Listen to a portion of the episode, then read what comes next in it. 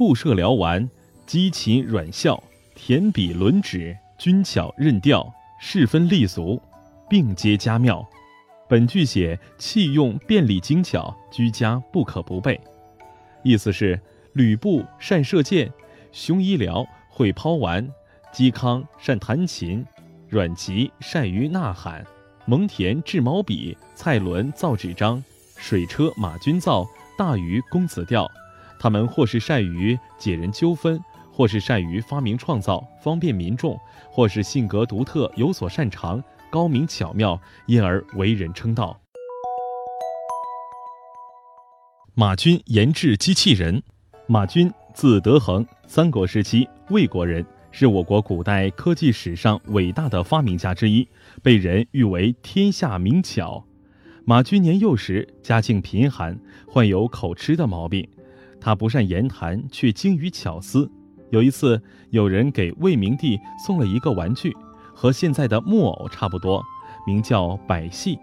虽然造型精美，设计巧妙，但不能活动。好奇的魏明帝想起巧思绝世的马军，问他能不能想法让百戏起死回生。马军当即满口答应。马军将百戏拆开，并参阅历史上的有关文献，认真分析。不久，便对百戏的构造了如指掌，开始动手改装。他先用一块木料做了一个大轮子，平放在地面上，用水力驱动轮子转动，然后在轮子上放置许多小木人，设计了一套传输装置，使小木人活动起来，表演各种节目。如有的小木人模仿乐手击鼓吹箫，有的模仿歌女翩翩起舞等。马军还设计出不同的小木人活动场景，如山岳组合。只见小木人有的在山间舞剑练功，有的在飞檐走壁，一派热闹景象。再如日常生活组合，小木人有舂米磨面的，有斗鸡玩杂耍的，栩栩如生，令人叹为观止。这就是古代有名的水转百戏。马军在都城洛阳只做了一个小官，后来就一直住在那里。那时洛阳城有一大块坡地，老百姓想在那里种菜，因为无法引水浇地，就一直荒着。马军知道后，经过反复研究试验，终于制造出了翻车，又称龙骨水车。他把河里的水引到坡地里。